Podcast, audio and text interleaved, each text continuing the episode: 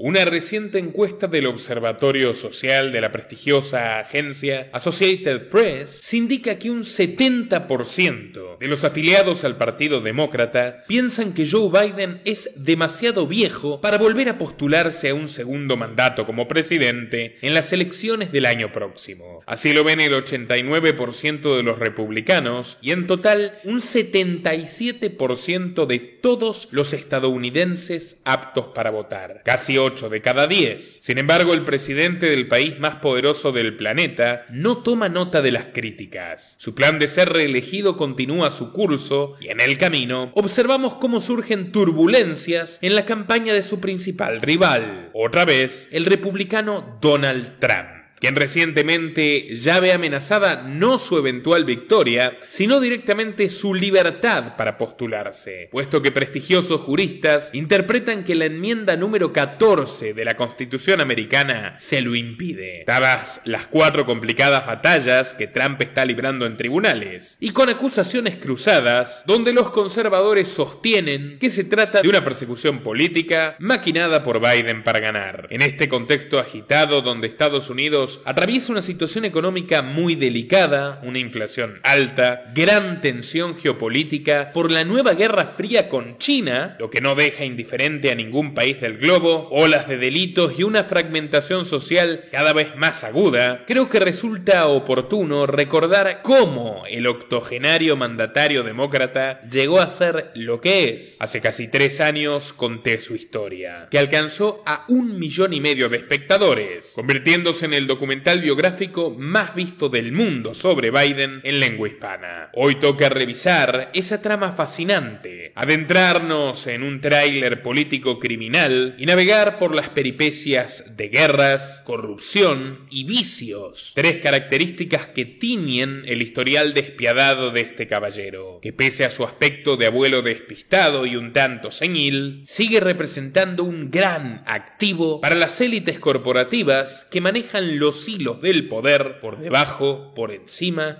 y por detrás de la Casa Blanca. ¿Por qué? Te preguntarás. ¿Por qué Biden? Disponiendo literalmente de miles de políticos más jóvenes, más enérgicos, más vigorosos para encabezar al partido izquierdista más influyente de nuestro tiempo. Creo que encontrarás la respuesta si te quedas hasta el último minuto y prestas mucha atención. See, I went to the big guys for the money.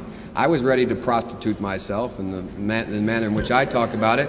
But what happened was they said, come back when you're 40, son. Créeme que no te arrepentirás. Así que dale like a este video para que YouTube lo recomiende a más gente mientras tú lo estás viendo. Y sin más preámbulo, comenzamos.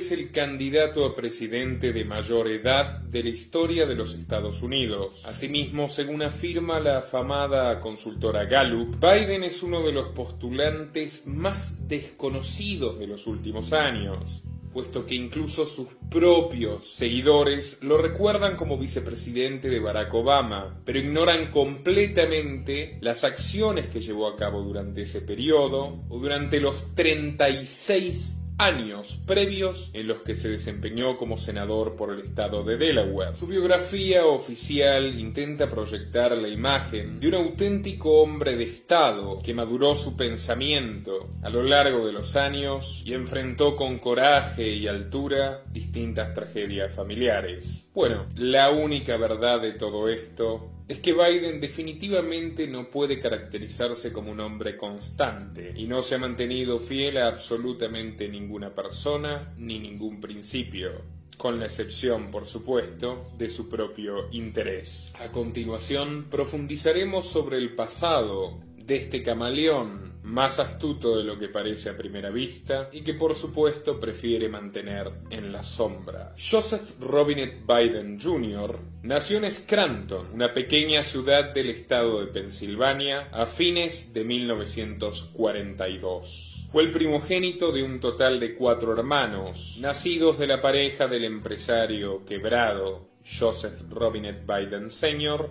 y la ama de casa de origen irlandés Catherine Finnegan Biden. La propia web de campaña de Joe recrea la atmósfera de un hogar de clase media trabajadora. Pero esto es, como decirlo, falso. Su abuelo paterno Joseph H. era uno de los más prominentes empresarios petroleros de la costa este y le legó al padre de Joe una importantísima fortuna. De acuerdo a una nota de The New York Times, Joseph Robinet Biden Sr., el padre de Joe, vivió su juventud jugando al polo, navegando en su yate por el Atlántico y viajando de punta a punta del país en su avión privado. Sin embargo, todo esto terminó a sus 30 años de edad en coincidencia con el nacimiento de Joe.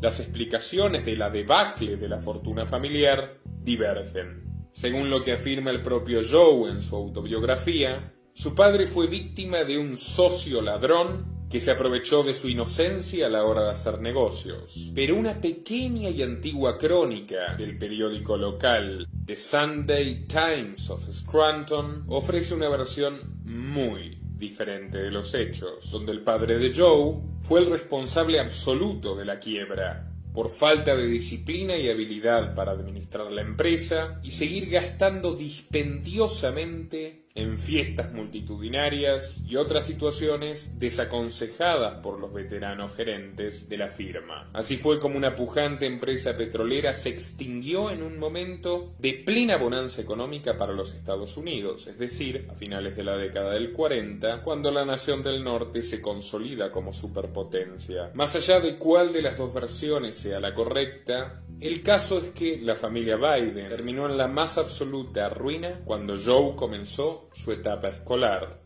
en un colegio de monjas. Todos los bienes de la familia fueron embargados gracias a las deudas de su padre y el matrimonio se vio obligado a refugiarse en un pequeño departamento que pertenecía a sus abuelos maternos, los Finnegan. La familia materna de Joe merece otro capítulo. Él la describe como unos esforzados irlandeses que llegaron a América impulsados por el sueño de vivir mejor trabajando duro. Pero nuevamente el relato dista bastante de la realidad. En su propia autobiografía se contradice cuando narra que su bisabuelo materno, el ingeniero Edward Francis Blewitt fue el primer descendiente de irlandeses en formar parte del Senado Estatal de Pensilvania, dando lugar a una modesta dinastía de funcionarios estatales que, lejos de trabajar duro, se aseguraron un salario pagado por los impuestos de quienes trabajaban de verdad. Pero por supuesto a Joe se le olvidó mencionar otros detalles. Y consultando el trabajo del historiador local Samuel Hudson,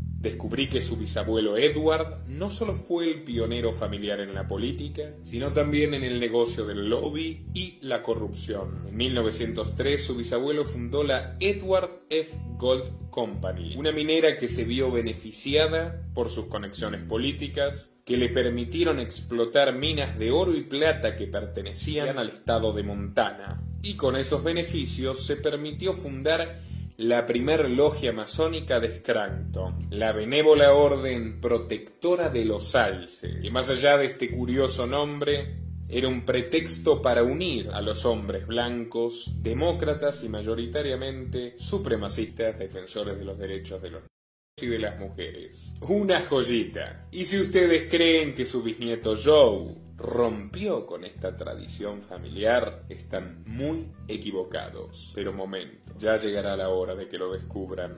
But I tell you, if you have a problem figuring out whether you're for me or Trump, and you ain't, and you ain't Retomando el eje, a comienzos de la década del 50, Joe, de 8 años, vivía en el apartamento de sus abuelos maternos, hacinado junto a sus tres hermanos menores y su madre angustiada. Allí sufrió los estragos del alcohol, puesto que sus abuelos, como la mayor parte de su familia materna, en sus propias palabras, padecían de este vicio, y mantenían acaloradas peleas incluso los días domingo, en los que todos asistían obligatoriamente a misa. Desde entonces Joe afirma mantener un firme desprecio por las sustancias psicoactivas, como si fuera culpa de la sustancia el comportamiento de la persona que la consume. Mal alumno en la escuela primaria, Joe afirma que era un niño tartamudo. Sin embargo, no existe ningún testigo prueba de que esto fuera cierto, y algunos de sus críticos sostienen que es otra mentira con el fin de justificar el declive cognitivo que Joe enfrentó a partir de los dos aneurismas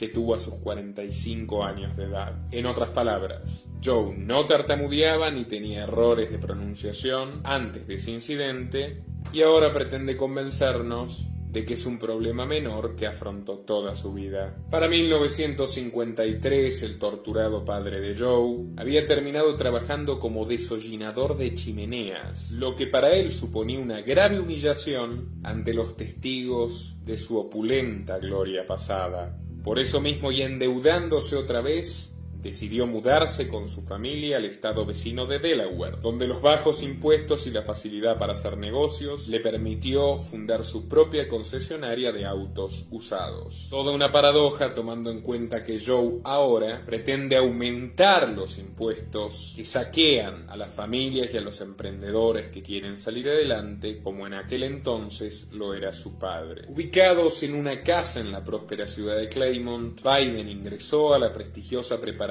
privada y católica Arkimer Academy, donde también se lo recuerda como un alumno mediocre, pero con dotes para los deportes y una gran facilidad para influir en sus compañeros, tanto así que fue nombrado presidente de la clase. Allí Joe comenzó a soñar con una vida cómoda garantizada por la política, lejos de los frustrantes vaivenes de su padre empresario y de la sufrida resignación de su madre. En 1960 ingresó a la Universidad de Delaware, donde cuatro años más tarde obtendría un doble título en Historia y Ciencias Políticas, graduándose como el estudiante número 506 sobre un total de 688. Preocupado por conseguir un empleo público pronto, este joven universitario se abstuvo de afiliarse a ninguno de los dos partidos, puesto que en sus propias palabras reduciría a la mitad sus chances de entrar en alguna administración pública. Pero en 1966, ya graduado a sus 24 años, le quedó claro que no haber participado de ninguna de las grandes movilizaciones políticas de aquellos tiempos le costaría un precio,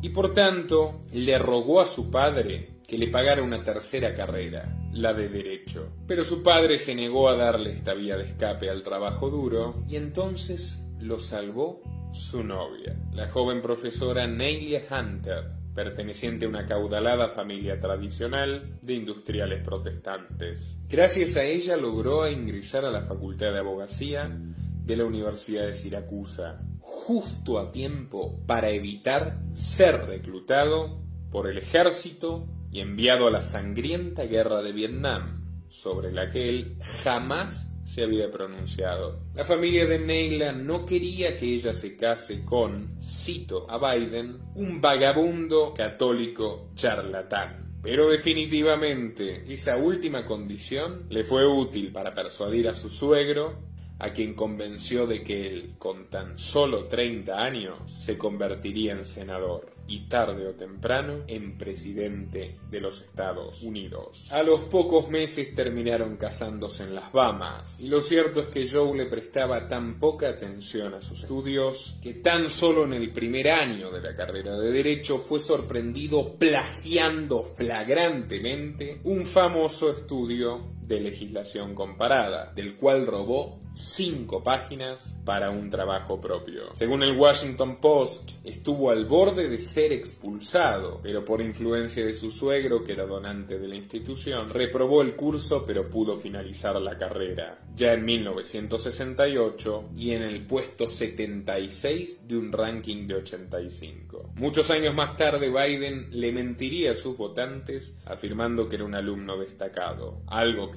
Donald Trump le enrostró en la cara en el último debate presidencial. Newsweek says Biden actually went to school on a half scholarship ended up near the bottom of his class and won only one degree, not three. Uh, so you said you went to Delaware State, but you forgot the name of your college.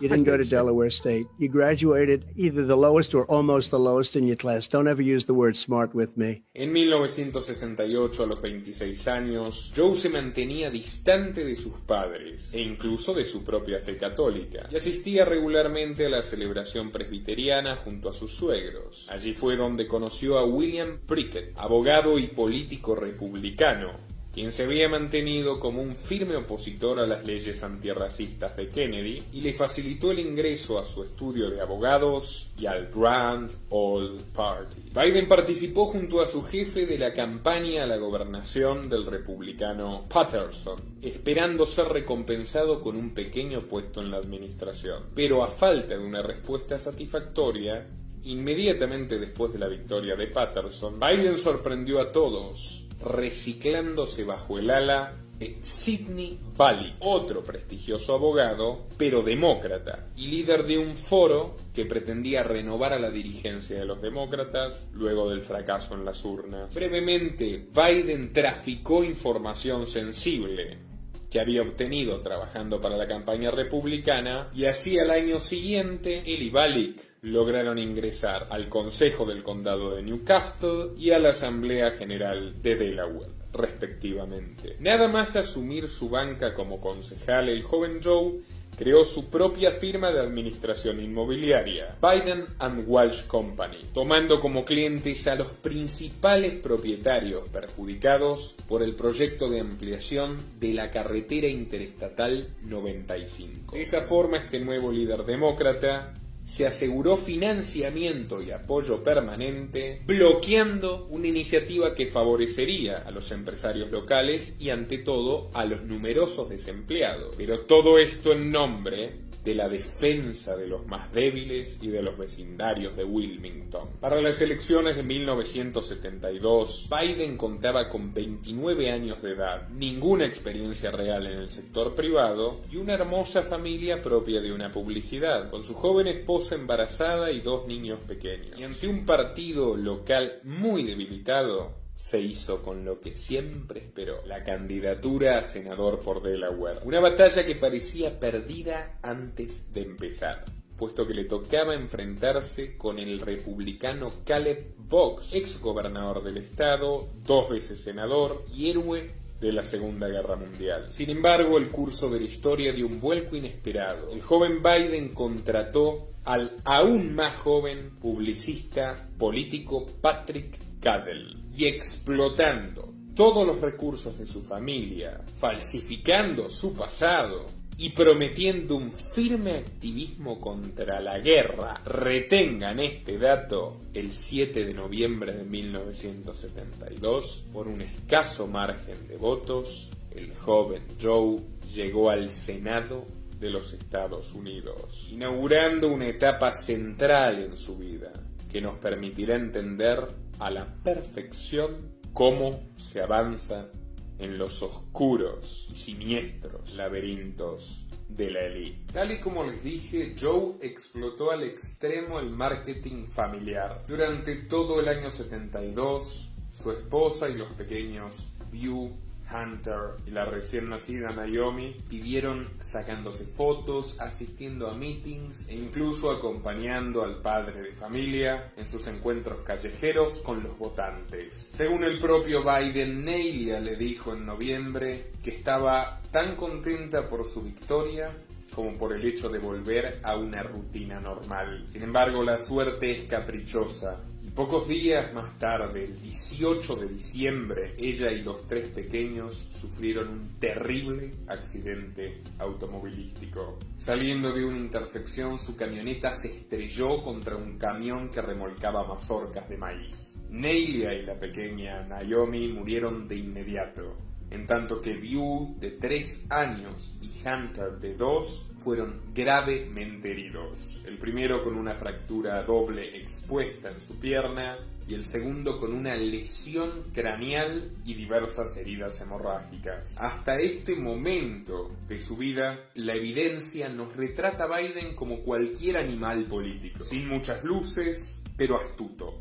advenedizo, calculador, oportunista. Nada de esto sorprende demasiado, pero esta brutal tragedia sí que significó un antes y un después en la personalidad de Joe. Definitivamente transgredió un límite donde la ambición por el poder acabó con cualquier otro tipo de sentimiento humano. El senador electo perdió a la mitad de su familia en tan solo una tarde y estuvo muy cerca de perderla toda. Biden asegura que en las noches posteriores del accidente vagaba, como si estuviera ebrio, por los barrios marginales de Wilmington buscando pelea con alguna pandilla.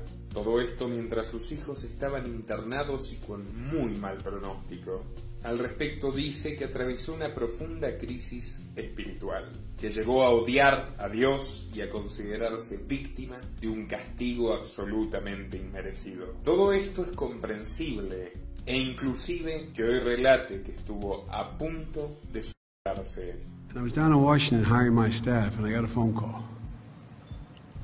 saying that uh, my family had been in an accident.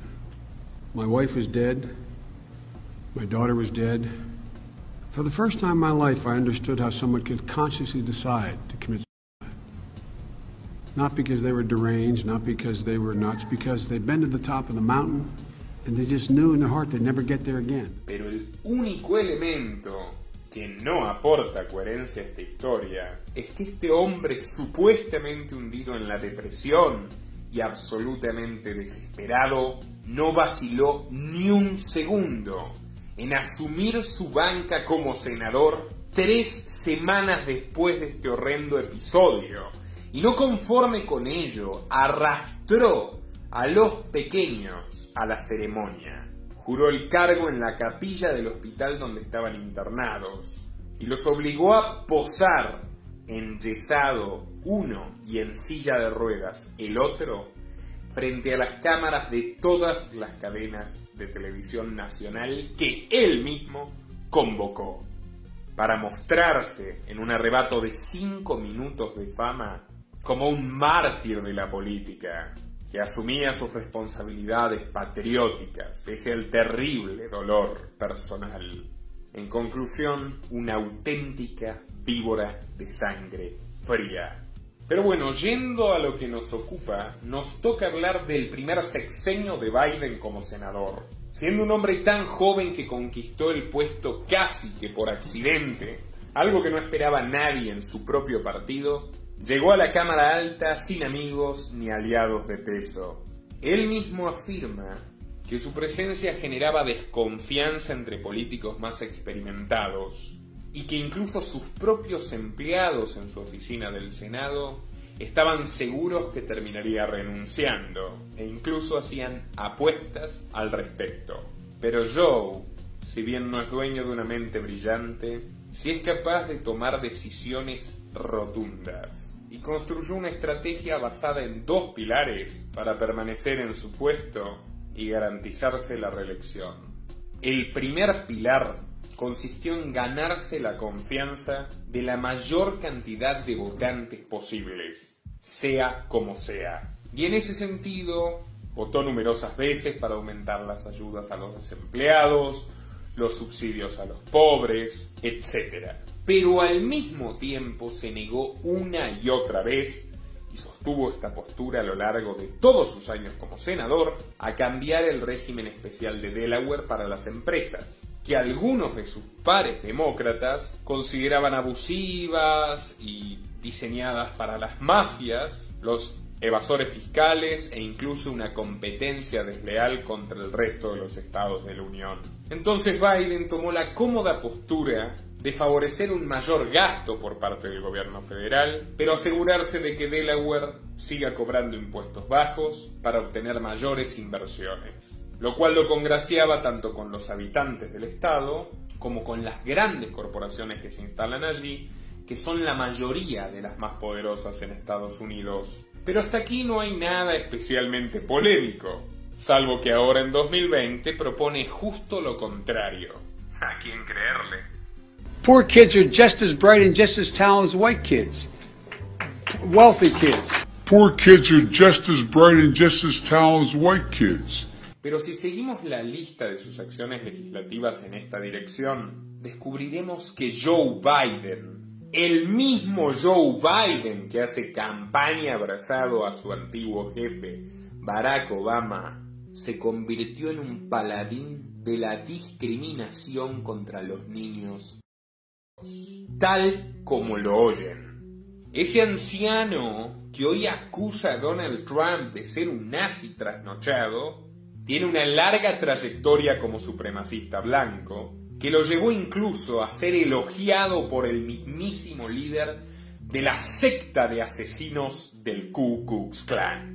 Pese a que en su campaña electoral del año 71 Biden había apoyado la integración de estudiantes afroamericanos y estudiantes blancos, ya en el Senado sorprendió absolutamente todos, aliándose al ultraderechista republicano Jesse Helms.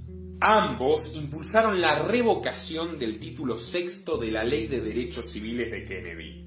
Siendo más claros, Biden buscó por todos los medios eliminar los autobuses escolares que compartían niños y niños blancos, luego los gastos federales para garantizar escuelas mixtas e incluso defendió que los niños tenían que ir únicamente a escuelas para que queden cerca de sus casas y mantenerse lejos del resto de los ciudadanos. Un fascista en toda regla. Podría decirse que Biden le hizo honor a los orígenes esclavistas de su partido. Pero lo cierto es que esta fue una acción verdaderamente demagógica y transgresora, luego de que los demócratas asumieran la bandera de la defensa de los derechos raciales. Entonces este joven muchacho trabó amistad y se granjeó la simpatía de todos los senadores sureños, tanto demócratas como republicanos que en su mayoría, por cierto, le doblaban la edad, pero que con su experiencia y sus posiciones de privilegio en distintas comisiones, lo cobijaron e integraron rápidamente al club de los senadores más influyentes. A real dilemma, Mr. President. I can't go every day, can I? Which you like better, these or these? Joe, they're the same. They capture different moods.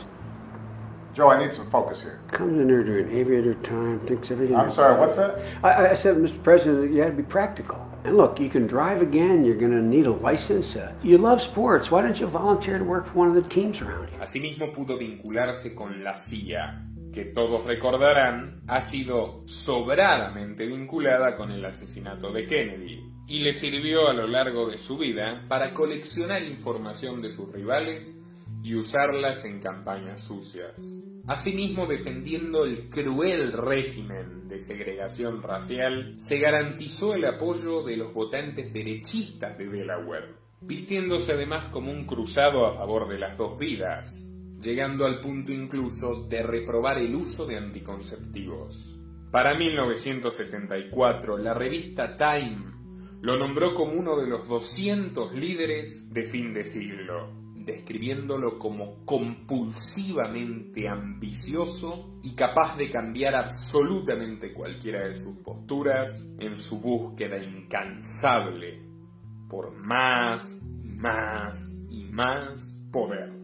Me pregunto qué dirán al respecto los integrantes de Lives Matter, que hoy recaudan fondos para financiar la campaña de un racista impúdico que se había ganado el odio de absolutamente todos los empleados del Senado y que luego aprovecharía sus estudios para defender este tipo de leyes en décadas posteriores. donde protagonizó algunos de los crímenes de lesa humanidad más aberrantes de la historia reciente. Pero ya llegará el momento de contárselos.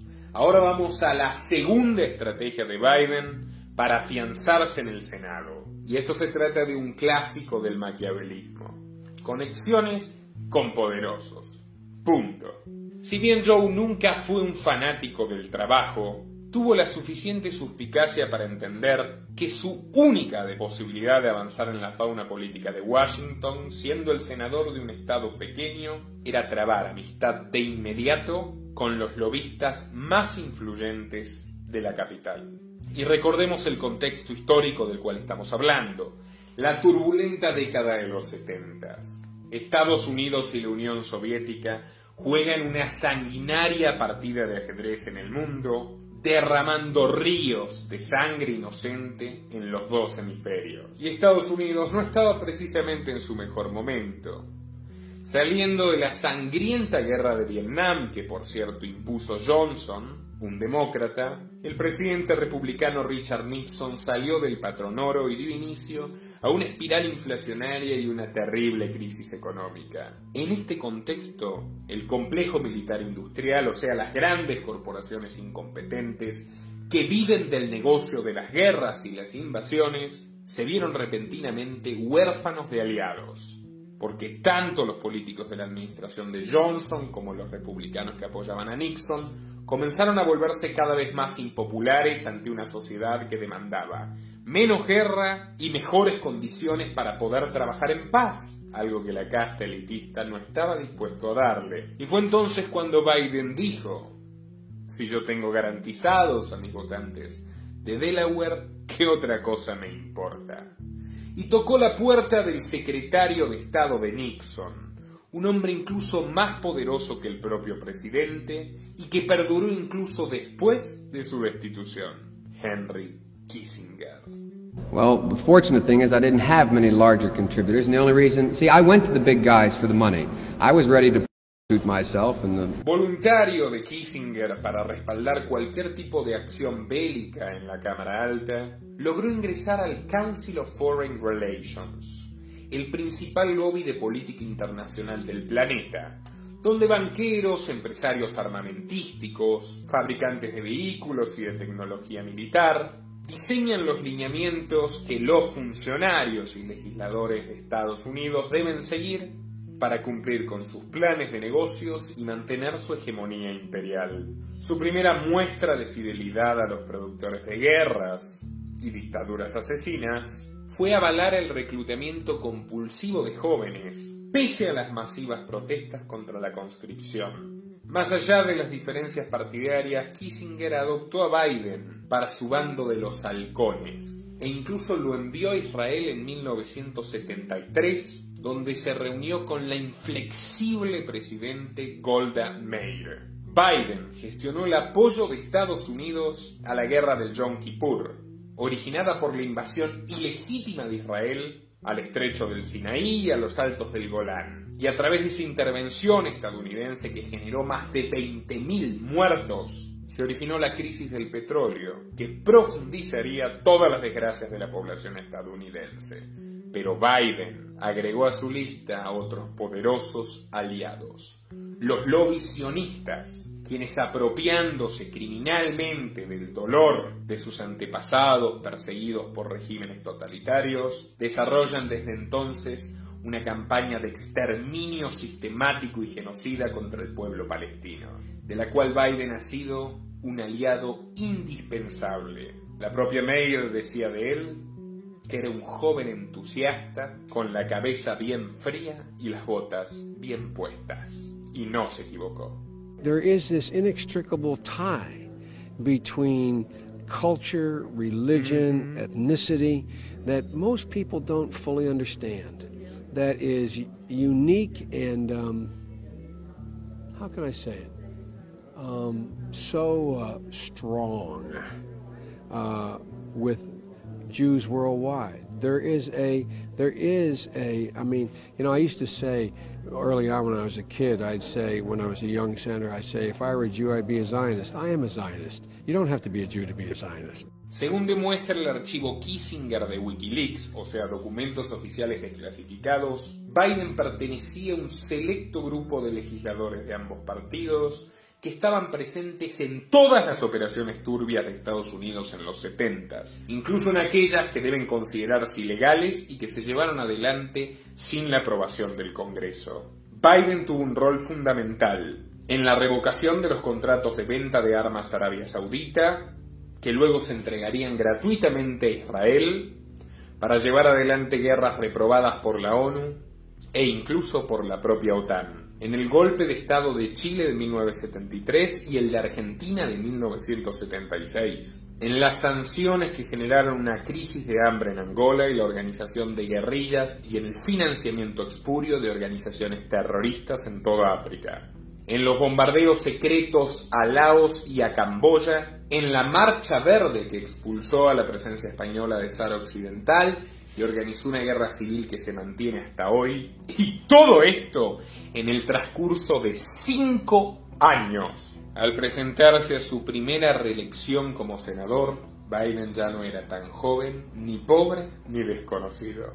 Con 36 años de edad, en 1978, ya tenía una nueva esposa, la sumisa y obediente Jill, encargada de cuidar a dos niños que crecieron sin mamá y sin la más mínima muestra de amor paterno.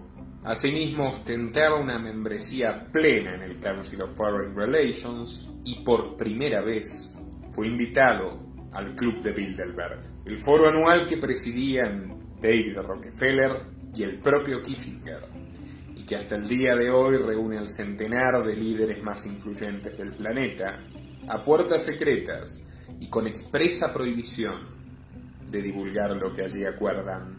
En las elecciones de aquel año contó con el triple del financiamiento que su adversario republicano, James Baxter, y se impuso a él con el 58% de los votos. Con su banca renovada y un presidente demócrata en la Casa Blanca, Jimmy Carter, Biden empezó a forjar, ya más convencido que nunca, su largo camino hacia el Salón Oval. La relación del senador Biden con el gobierno de Jimmy Carter se puede resumir en una sola palabra, traición. No solo Carter heredó una economía ruinosa, en gran medida por los delirios agresivos que llevaron adelante Kissinger y su aliado Biden en Oriente Medio, sino que tuvo que enfrentarse precisamente a los mismos autores del desastre.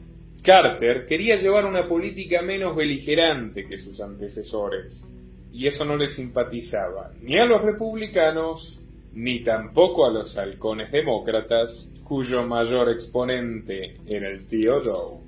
Hábilmente el senador Biden convenció al mandatario de avanzar en un nuevo tratado para restringir la carrera armamentística nuclear con la Unión Soviética, el SALT II. La propuesta de Biden consistía en diseñarlo íntegramente y llevar a cabo las negociaciones, de modo que el esfuerzo del gobierno sea mínimo y el rédito absoluto.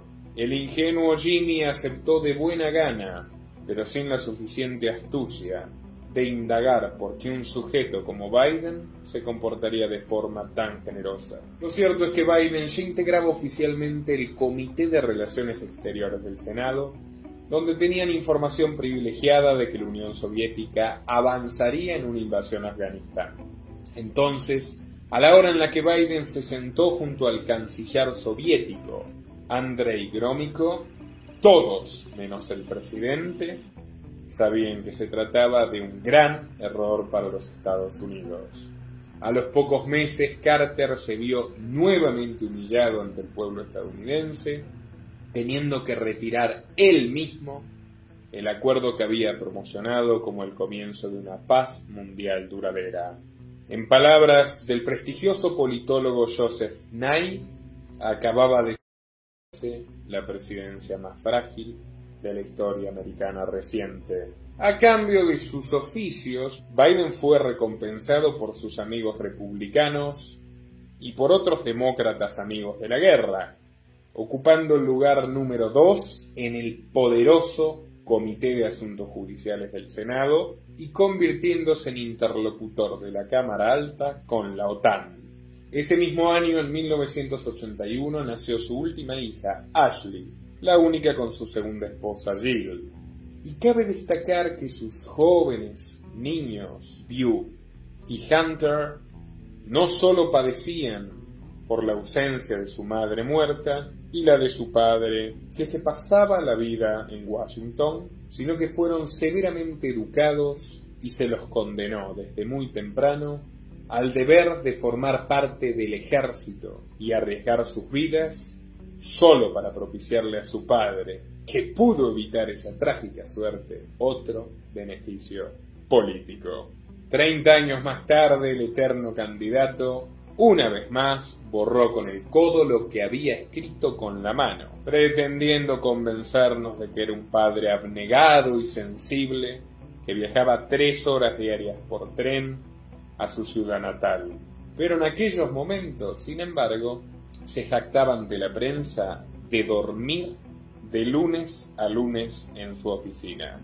La década del 80 comenzó con el estrepitoso fracaso de Carter en su intento de reelección ante el republicano Ronald Reagan, un exponente de la renovación que se propuso desde el día 1 acabar a como dé lugar con la amenaza comunista. En sintonía con ese nuevo viraje de la administración nacional, Biden trazó una alianza estratégica con el entonces diputado republicano John McCain, quien más tarde se convertiría en uno de los mejores amigos de su vida. I'm a Democrat.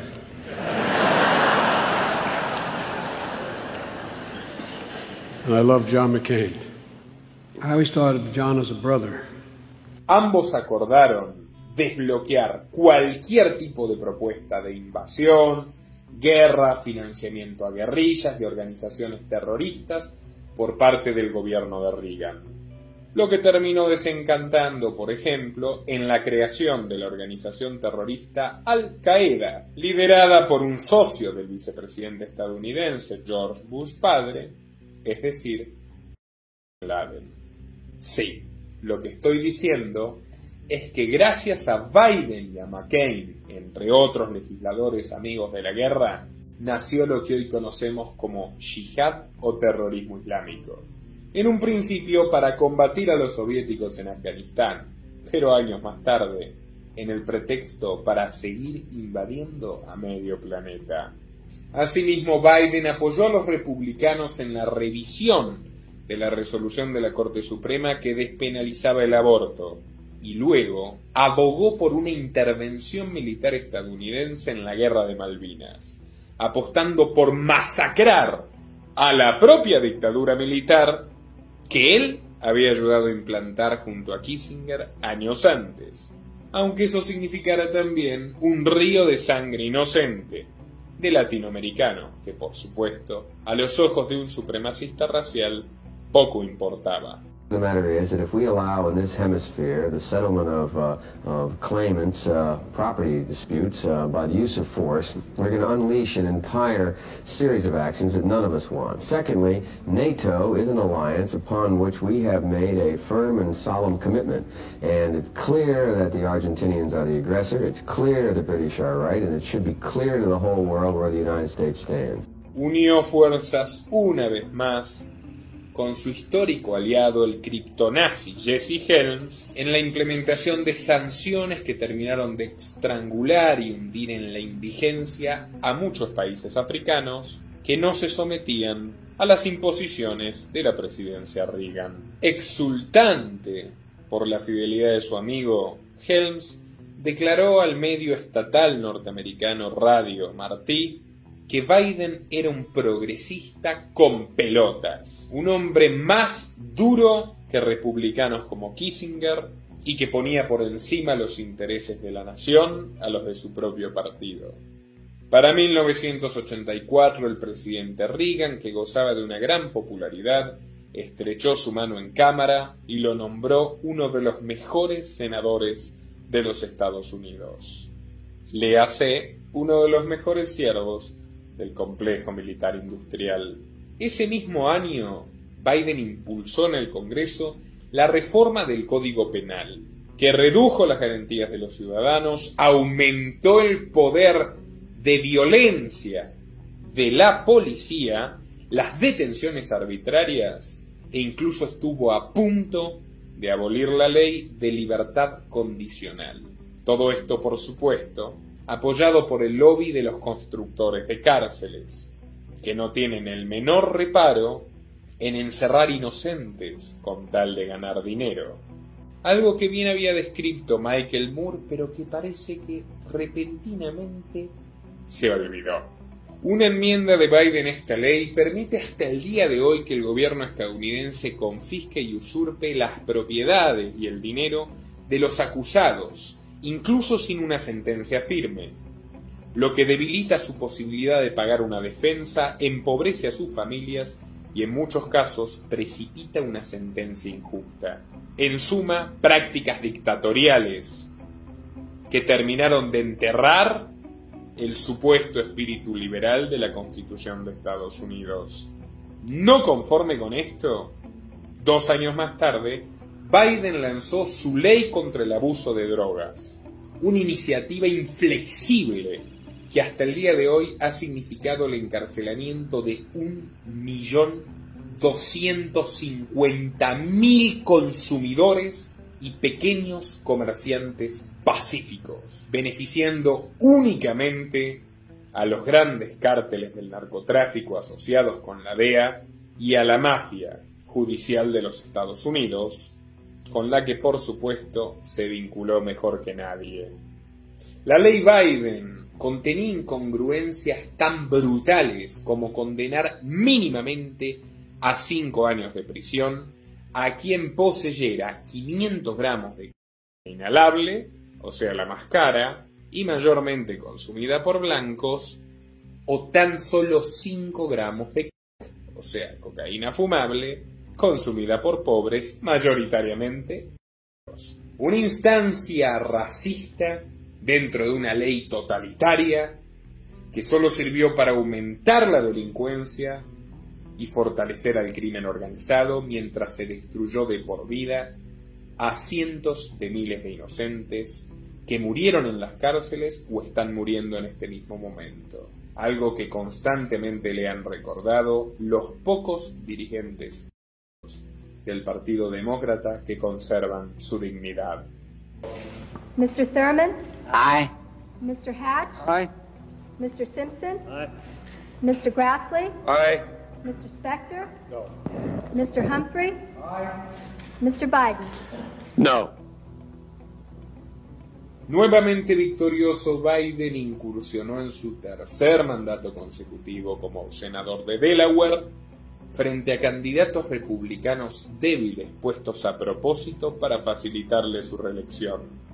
A esas alturas era más querido por Reagan que por su propio partido, pero al mismo tiempo se le temía por contar con una agenda propia que incluía conexiones con todo el mundo incluyendo al Likud de Israel y a la nobleza británica.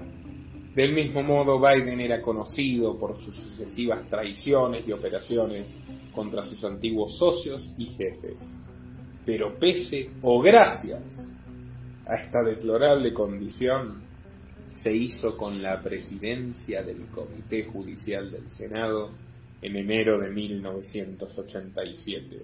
Con 45 años de edad y rebosando de confianza en sí mismo, se lanzó a conquistar su sueño más ambicioso. El 7 de junio de ese mismo año, en la estación de tren de Wilmington, lanzó públicamente su carrera para la postulación presidencial demócrata en las elecciones del año siguiente. Como era de esperarse, su campaña fue por robo descarado, la mejor financiada de todas.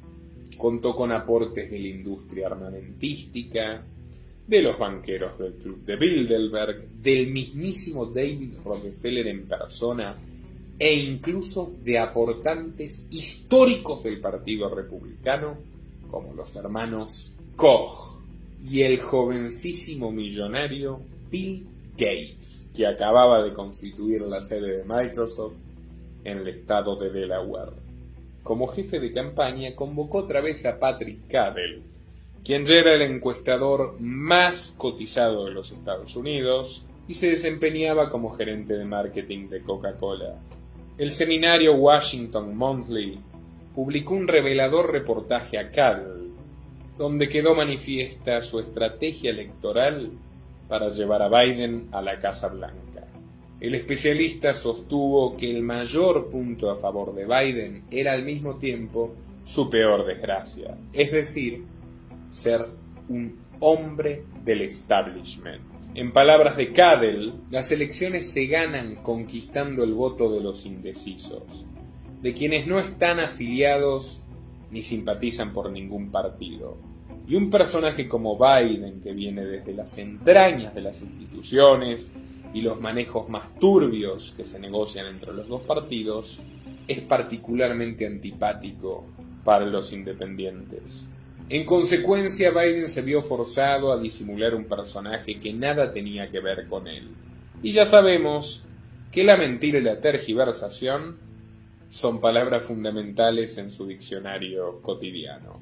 Siguiendo esta reflexión, Biden se propuso disfrazar su racismo, condenando a Reagan por apoyar al régimen del apartheid en Sudáfrica, pese a que él mismo había propiciado el apartheid en los Estados Unidos. También juró ante el público que él había participado de las movilizaciones por los derechos de los negros, y fue inmediatamente desmentido por el mismísimo hijo de Martin Luther King. Redobló la apuesta plagiando un discurso de John Fitzgerald Kennedy, una figura antagónica y opuesta a todo lo que Joe representaba y no conforme con eso, también plagió un párrafo entero de un discurso de Robert Kennedy, el difunto hermano del difunto presidente.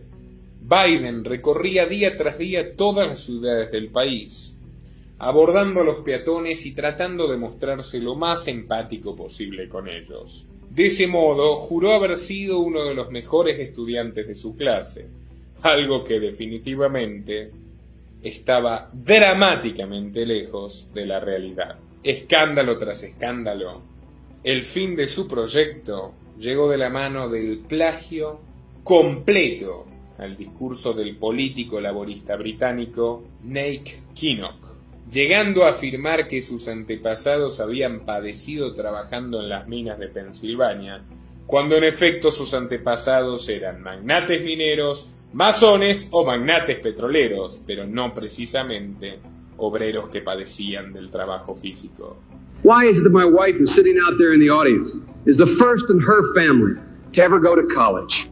Why is Gladys the first woman in her family in a thousand generations to be able to get to university? My ancestors who worked in the coal mines in northeast Pennsylvania and come up after 12 hours and play football. Eight hours underground and then come up and play football. Para sus rivales, en especial para el gobernador de Massachusetts, Michael Dukakis, fue extremadamente sencillo destruir sus aspiraciones presidenciales a fuerza de archivos. Y para septiembre del 87, Biden compareció a las cámaras nervioso y enojado, comunicando que abandonaba la carrera presidencial por culpa de las operaciones en su contra que habían exagerado sus errores pasados, como por ejemplo el fraude en la Universidad de Derecho. Este hombre volaba muy alto y cayó muy fuerte. Podría decirse que tuvo una cucharada de su propia medicina. Unos meses después, en febrero de 1988, Biden estaba al borde de la locura, ferozmente deprimido y víctima de ataques de pánico incluso, según algunas lenguas suspicaces, lo habían llevado a alucinar con su esposa muerta. En esas condiciones sufrió dos aneurismas cerebrales que lo llevaron al borde de la muerte. Y desde entonces, Joe Biden no volvió a ser la misma persona. 1988 fue un año bisagra en la biografía de Joe Biden, quienes le conocen afirman que si bien siempre tuvo un carácter fuerte, La precipitada debacle de su campaña presidencial lo convirtió en un hombre deliberadamente hostil, agresivo, que gritaba en lugar de hablar, y estaba tan frustrado y tan furioso que delegó todas las negociaciones clave de su gestión en el Comité Judicial del Senado a asistentes y senadores de menor rango. Tenía 45 años de edad, una relación distante con su esposa y sus tres hijos, recluidos en Delaware bajo la estricta supervisión de su hermano Frank, quien a su vez comenzaba a darle más dolores de cabeza por su alcoholismo y el uso irresponsable del dinero que Biden le enviaba desde Washington. A mediados de febrero Joe comenzó a sentir un persistente dolor en el cuello, que con el paso de los días se terminó convirtiendo en parálisis. Y una tarde trabajando en su despacho, sintió, con terror, que ya no era capaz de formular una frase coherente, y al querer escribir un mensaje de ayuda, apenas pudo esbozar garabatos inentendibles. Se llama afasia y fue el segundo aviso, casi fatal, de dos aneurismas, uno hemorrágico, que estuvieron al borde de matarlo. El senador se desmayó, sus asistentes llamaron a una ambulancia y fue internado de inmediato en el centro médico militar Walter Reed, donde Trump fue ingresado por el virus.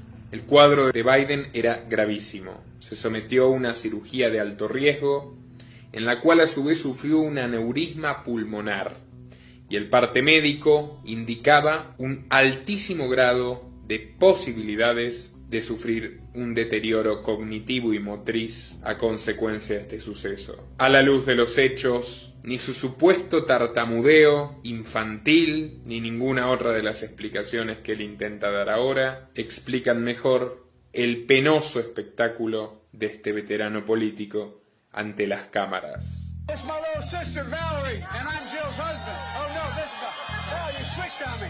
This is my wife. This is my sister. I'm Jill Biden's husband. I work for Cedric Richmond. Look me over if you like what you see. Help out. If not, vote for the other guy. Give me a look, though, okay? We choose truth over facts. I'm beginning to see why your wife left you. Why, why, why, why, why, why, why, why, why, why? Self-evident. All men and women created by go. You know the you know the thing. And she never yields. Mr. Vice President, your opponent in this election, President Trump, has made your mental state a campaign topic. And when asked in June if you'd been tested um, for cognitive decline, you've responded that you're constantly tested in, in, in effect because you're in situations like this on the campaign trail. But please clarify specifically have you taken a cognitive test? No, test? I haven't taken a test. Why the hell would I take a test? Come on, man. That's like saying you, before you got in this program, you take a test where you're taking cocaine or not. What do you think, huh? Before you got in this program, you take a test where you're taking cocaine or not. What do you think, huh? to President Trump, who brags about his test and makes your mental state an issue for voters.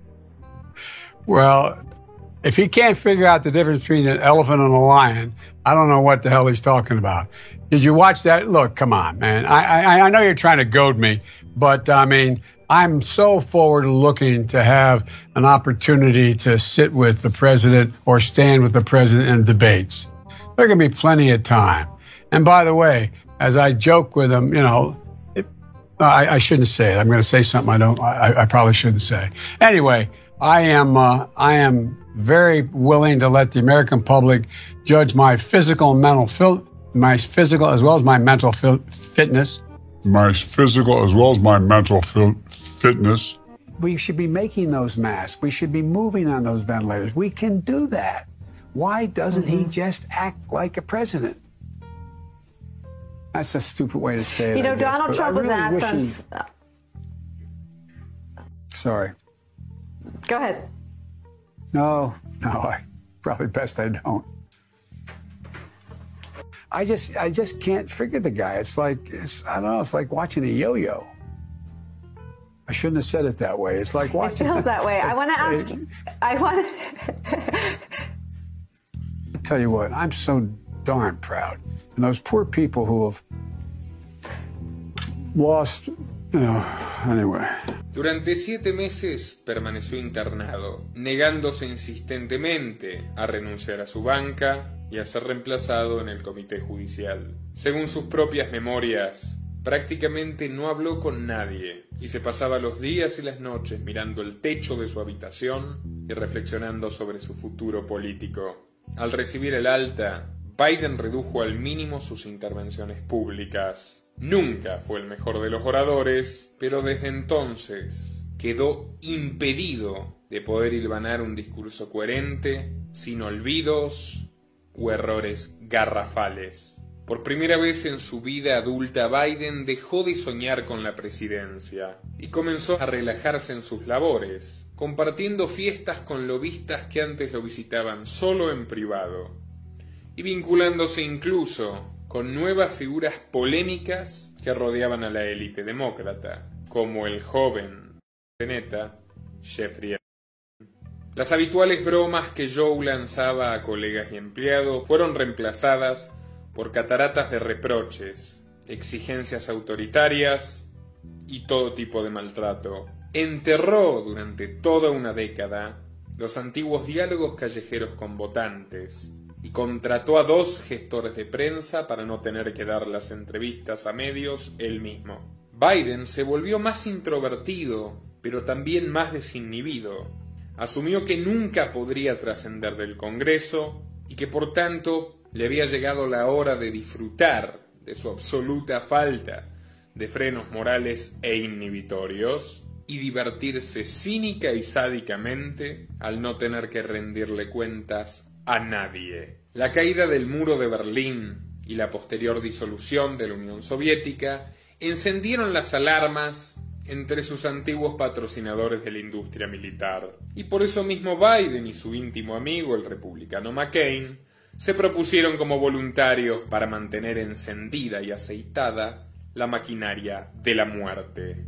La guerra de Bosnia, uno de los episodios más sanguinarios de la historia mundial reciente fue caldeada y diseñada minuciosamente por el Council of Foreign Relations y en particular por Biden, quien se reunió en 1993 con el dictador Milosevic, a quien luego terminaría jurándole la muerte, pero no fue a él, como es habitual, a quien asesinaron los bombardeos de la OTAN, que instigó Biden sino a miles y miles y miles de inocentes. Los archivos oficiales de esa época demuestran que la idea de dividir a la antigua Yugoslavia en regiones étnicas era un plan del propio Biden con el cual persuadió al presidente Clinton de tomar el control en la región, dando lugar más adelante a la famosa resolución Biden-McCain, que contra los dictámenes de la ONU y la totalidad de los tribunales internacionales de derechos humanos propició el bombardeo masivo a población civil en el año 1999, aniquilando a personas inocentes de todas las etnias y dejando una huella imborrable de la capacidad de destrucción infinita de este caballero. Todo esto fue recompensado con su ascenso dentro del Comité de Relaciones Exteriores del Senado, que pocos años después terminaría presidiendo. Ahora permítanme contarles otros episodios relevantes del protagonista de esta historia durante la era dorada de los Clinton. Una de sus primeras y más polémicas acciones fue promover activamente la prohibición a homosexuales para formar parte de las Fuerzas Armadas estadounidenses y la expulsión de quienes ya las integraran. Poco más tarde reciclada en la famosa normativa No Tell, No Ask.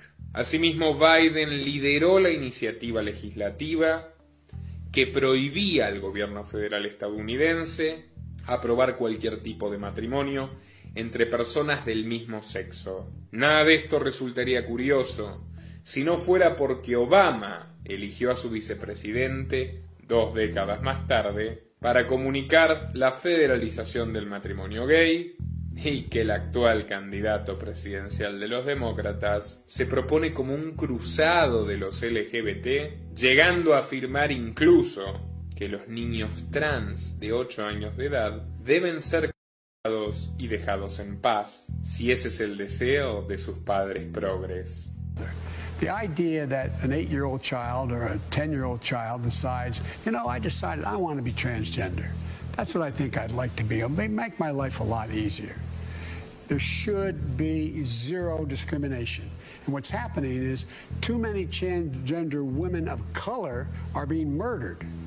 De supremacista blanco a estrella de Black Lives Matter, de homófobo recalcitrante a héroe rosa. ¿Cuántas son las facetas de este siniestro camaleón que pretende convertirse en amo y señor de nuestros destinos? Convertido en un alfil de la presidencia de Clinton, en 1994 lanzó la ley penal más violenta de la historia de Estados Unidos. La organización no gubernamental The Innocence Project resume las consecuencias de esta famosa ley Biden en la triplicación de detenciones de estadounidenses, lo que a la larga causó que Estados Unidos sea el país con la mayor cantidad de población encarcelada de la historia de la humanidad, no solo cuadruplicando a los prisioneros de la dictadura comunista china, sino ganándole en proporción a los regímenes de Hitler y Stalin. Todo esto gracias al aumento de las penas, la incorporación de todo tipo de delitos sin víctimas y contravenciones que facilitan el encarcelamiento de las personas e incluso la pena capital. Porque sí, gracias a Biden, cientos de inocentes fueron condenados a muerte, pese a que ahora jure y perjure que nunca fue su intención, que fue un simple error de criterio. Pero una de cal y una de arena, ese mismo año, en el 94, Biden apoyó la primera medida progresista de sus 30 años de función pública. No solo la apoyó, sino que la redactó. Me refiero a la ley de violencia contra la mujer.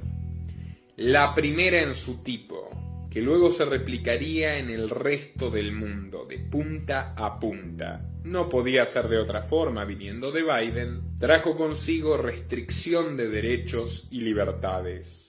Con activo patrocinio y supervisión de la Fundación Soros, que ya era clave en la construcción del poder de la pareja Clinton, Biden le puso su firma a un proyecto profundamente liberticida y autoritario, que fomenta la denuncia falsa contra hombres inocentes, declarándolos culpables antes de que se demuestre lo contrario. Al revés que lo que dictan todas las constituciones de Occidente, empezando por la norteamericana. Destruir a las familias para favorecer el control de natalidad. Crear una guerra de los sexos anacrónica y sin ninguna otra explicación que blindar a las élites que oprimen a hombres y mujeres por igual y convertir a las mujeres en esclavas de la burocracia institucional. Estos son los únicos objetivos de la legislación feminista radical que inauguró curiosamente un hombre de la más rancia derecha del establishment